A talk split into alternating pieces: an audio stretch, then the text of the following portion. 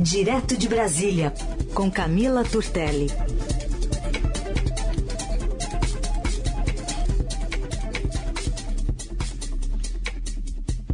Oi, Camila, bom dia. Oi, Heisen, bom dia. Bom dia, Carol. Bom dia, ouvintes da Rádio Eldorado. Bom dia, Camila. Vamos começar falando então sobre essa dança de cadeiras, a janela partidária em pleno vigor e a fala do deputado Júnior Bozella, que comentou as expectativas de filiações também do União Brasil. Nós estamos intensificando as filiações nessas últimas semanas e outras filiações irão acontecer agora nos próximos dias em todo o território nacional. A expectativa é muito grande para que outros deputados venham até o final da janela partidária. Um grande evento de filiados, enfim, novos filiados que irão disputar a eleição de deputado federal. Nossa expectativa é eleger de 70 a 80 deputados federais no Brasil a partir de 2023.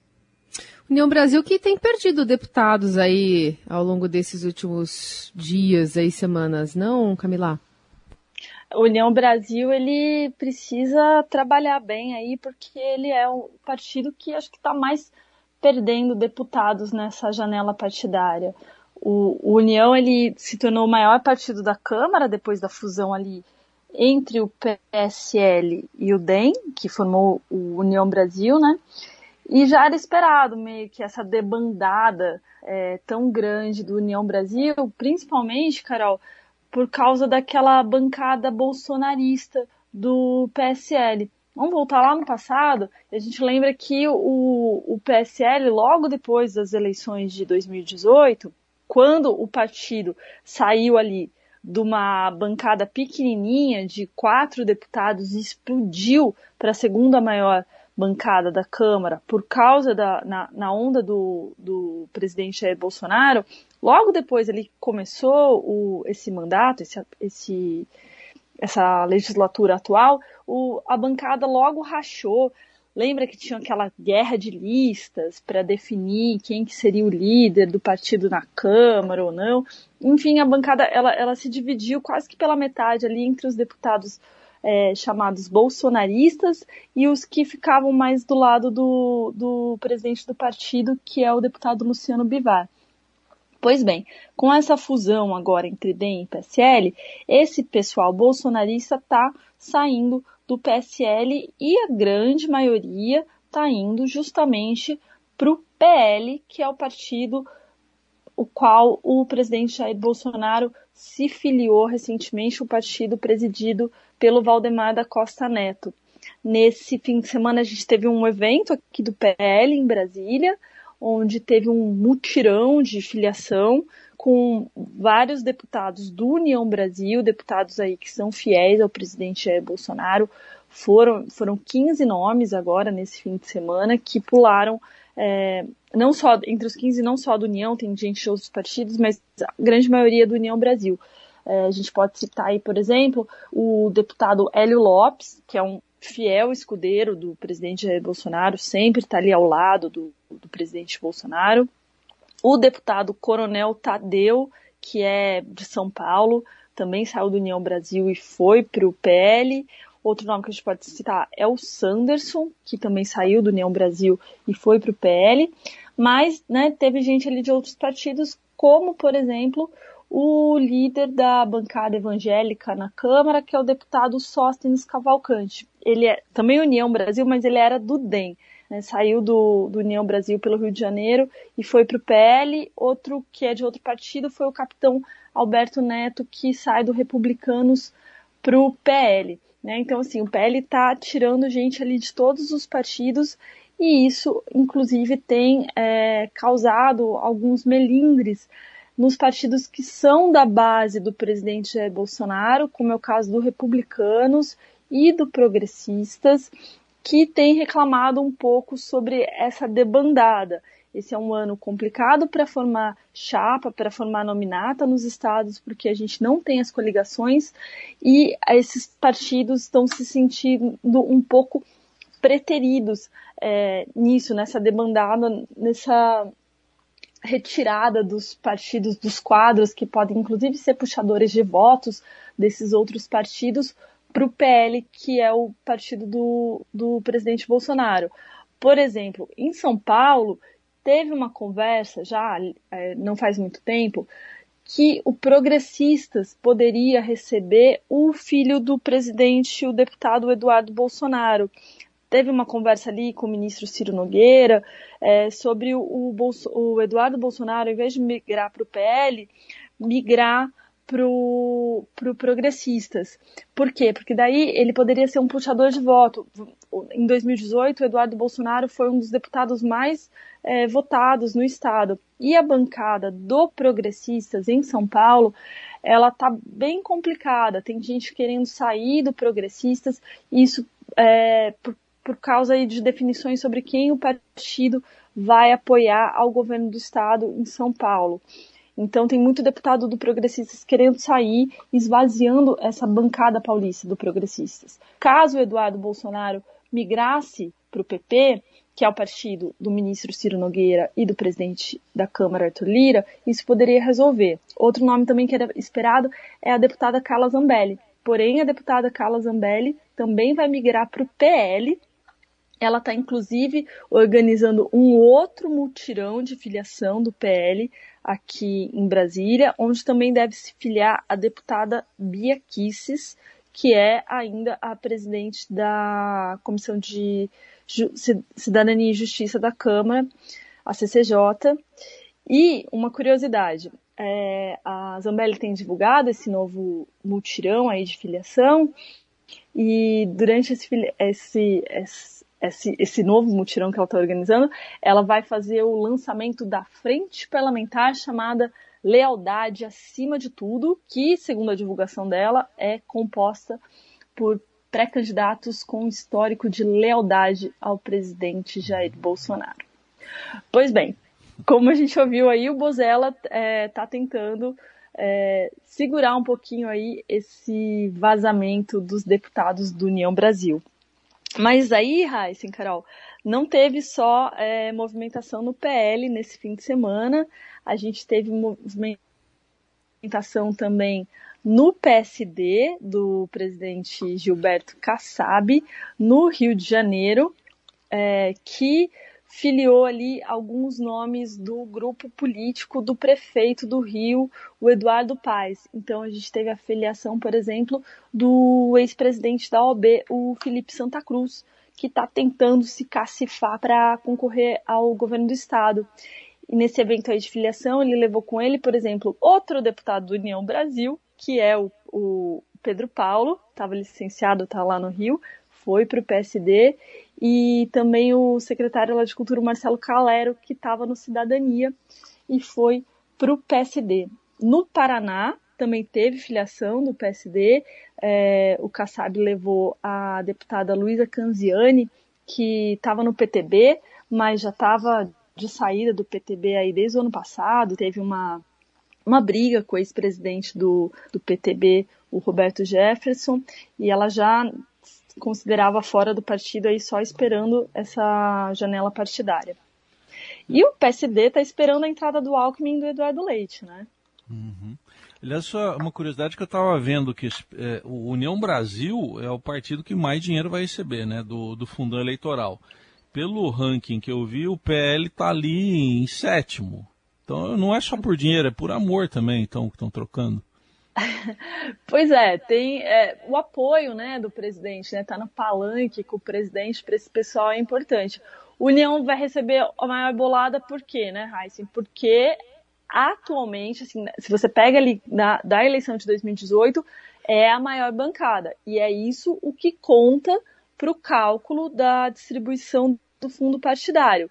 Por isso que é tão importante a eleição para a Câmara dos Deputados. Por isso que os presidentes partidários é, se dedicam tanto agora a construir é, essa eleição, essa, essas chapas no Estado, nomes que de fato possam é, se eleger para a Câmara Federal e não só é, conseguir uma votação muito expressiva para ser o chamado puxador de voto, né? Se você consegue um tanto de votos aí, você consegue levar outras cadeiras. Para que no, no ano, no, nos próximos anos, esses partidos é, tenham uma boa bolada aí, tanto do fundo eleitoral, que é a, o financiamento das campanhas eleitorais, tanto do fundo partidário, que é a mesadinha que é de dinheiro público, vale sempre falar, isso é, é dinheiro público, que os partidos recebem para se manter. Uhum. Então, por isso que é tão importante. Por isso que é, Valdemar queria filiar o presidente Jair Bolsonaro. Porque, né? Olha só o que aconteceu em 2018. O PSL, que não era nada, explodiu, cresceu, bombou, tudo na cola do, do Bolsonaro. Tudo foi levado aí, impulsionado pelo presidente Jair Bolsonaro, que é conseguiu fazer né? a segunda maior bancada da Câmara, ficou só atrás do PT. É, um investimento. E o Cidadania perdeu o Alessandro Vieira, né, que era pré-candidato do partido. Perdeu o Alessandro Vieira, ele anunciou a saída do partido num, num evento virtual que estava tendo do Cidadania nesse fim de semana e não falou para onde vai, né, Carol? É, não falou. Vamos ver para on, onde o senador vai agora. Ele que era tido como pré-candidato, inclusive, né? Atuante na CPI, né? As pessoas devem lembrar dele de lá também. Muito atuante, muito atuante na oposição ali do Senado, né? Um senador teve um, um, um papel muito importante, principalmente na CPI. Vamos ver agora o futuro de Alessandro Vieira. Deve estar recebendo um monte de, convite, de convite deve estar sendo assediado por muitos partidos. E o, o Cidadania que aprovou a, a federação com o PSDB, né, Carol? É, Tem, o jogo é. político está tudo ligado aí, tudo relacionado a isso.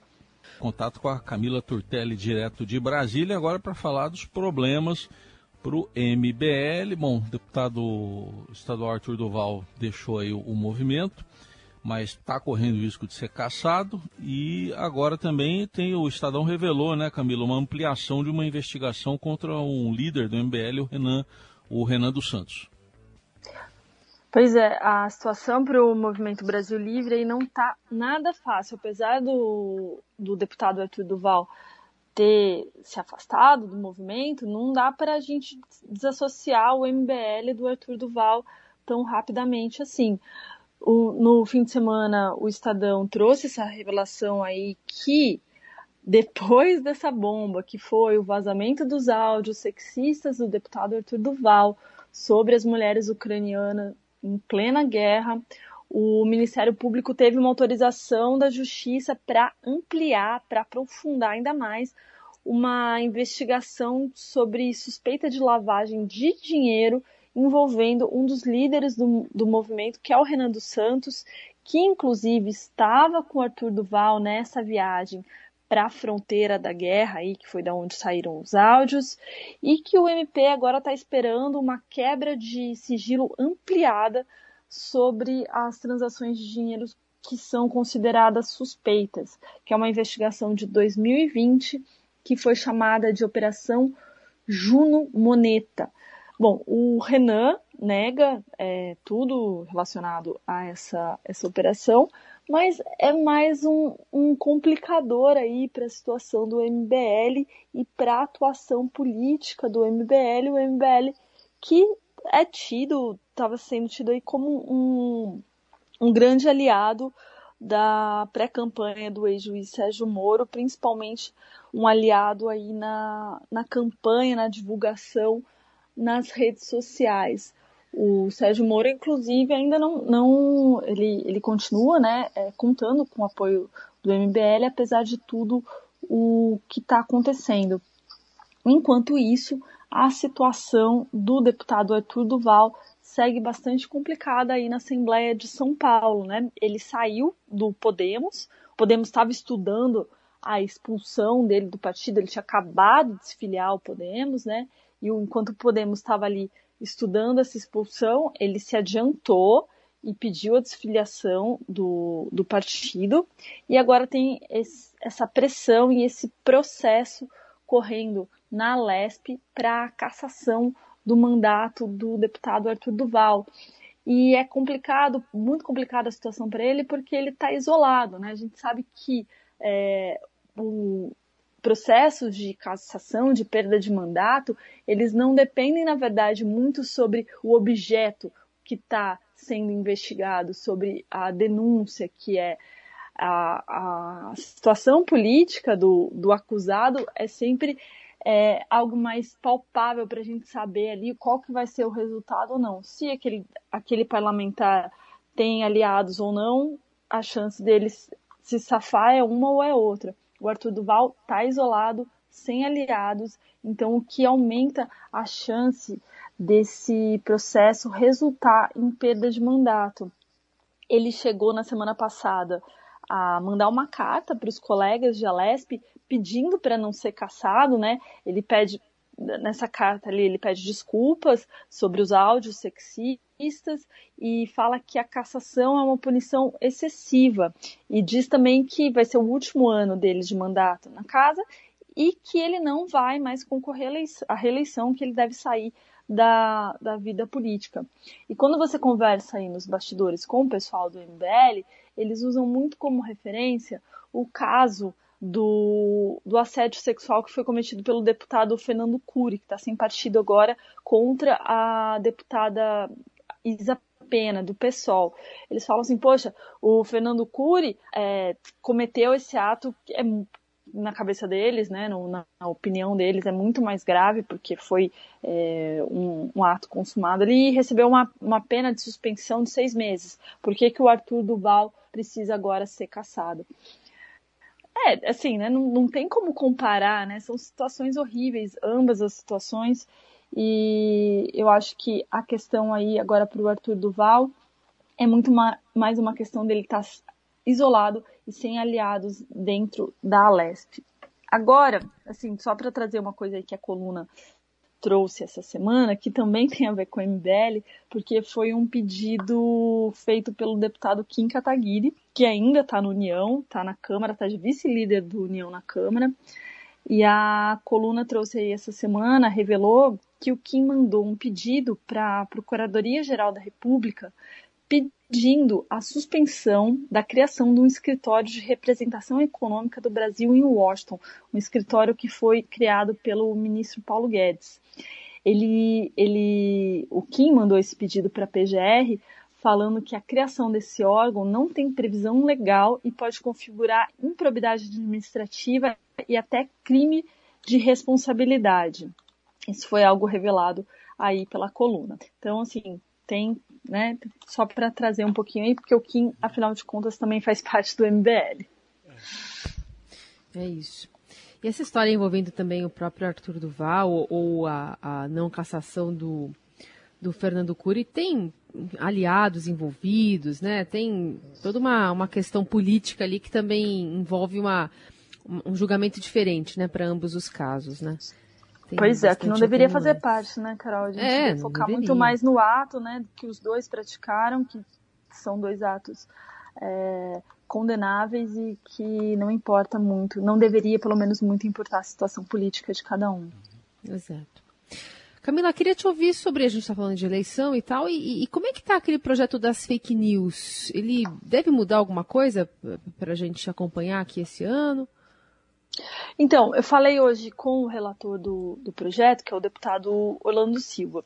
Lembra que no começo do ano a gente estava falando muito sobre esse projeto, principalmente por causa do, da disseminação, a preocupação com a disseminação de desinformação durante as eleições e fake news. Tinha toda aquela preocupação do, da justiça eleitoral, quando ainda estava nas mãos ali do, do ministro Luiz Roberto Barroso, principalmente em relação ao Telegram, que o Telegram não estava colaborando com, com o TSE, não estava dando resposta, então tinha uma, um, um, risco ali do Telegram ser bloqueado nessas eleições e o, o judiciário entendeu que a solução poderia vir do Congresso e sair desse projeto sobre fake news que está nas mãos do deputado Orlando Silva. A Câmara o presidente da Câmara, Arthur Lira, e o Orlando Silva até deram uma celeridade nas discussões, mas a coisa ainda está um pouco travada, né? O, o deputado Orlando Silva disse que está conversando, agora está focando as conversas é, com o Senado, porque para tentar construir uma posição do Senado, caso a Câmara, vamos lá, o projeto foi aprovado pelo Senado, precisa passar pela Câmara agora. Mas se a Câmara modificar o texto, ele volta para o Senado de novo e daí precisa ser aprovado pelo Senado. Então, assim, deve ter alteração no texto. eles estão estudando alguns pontos, as empresas é, aí da internet, os grupos têm reclamado de alguns pontos do texto, então ele quer deixar amarrado já com o Senado para que quando passe na Câmara, chega lá no Senado, o Senado já tenha um consenso para que possa dar celeridade. E que mais que o Orlando Silva diz? Que ele trabalha com a possibilidade do texto ir para o plenário da Câmara, ser votado pela Câmara na última semana de março. E daí, se mudar alguma coisa sobre o processo eleitoral, existe aquela regra da anualidade, que se para mudar qualquer coisa no processo eleitoral precisa ser aprovado um ano antes das eleições. Mas o que eles dizem é que esse projeto, obviamente, ele não é só focado em eleições, ele, eles estão preocupados com diversas coisas, como por exemplo é, pornografia, é, é, pedofilia, é, questão de, de venda ilegal de armas, que pode de algo que pode passar por esses aplicativos de mensagem que não tiverem seguindo regras, que não tiverem, é, que não puderem ser regulados pela legislação brasileira. Muito bem, essa Camila Turtelli trazendo para a gente essa abertura da semana, cheia de movimentações políticas, foco né, em outubro e, e essas celeumas que a gente está vendo aí no mundo político envolvendo especialmente o MBL. Camila Turtelli, que nos acompanhou nos últimos dias aqui no Jornal Eldorado, a gente agradece demais esse, esse horário aí novo das nove que você participou, viu, Camila? Ah, eu vou ficar com saudade amanhã. O que, que eu vou fazer? É, amanhã vai dar um pouquinho. Né? Mas sexta a gente volta a conversar por aqui. Valeu. Sim, sim, eu adorei. Obrigada, gente. Um abraço.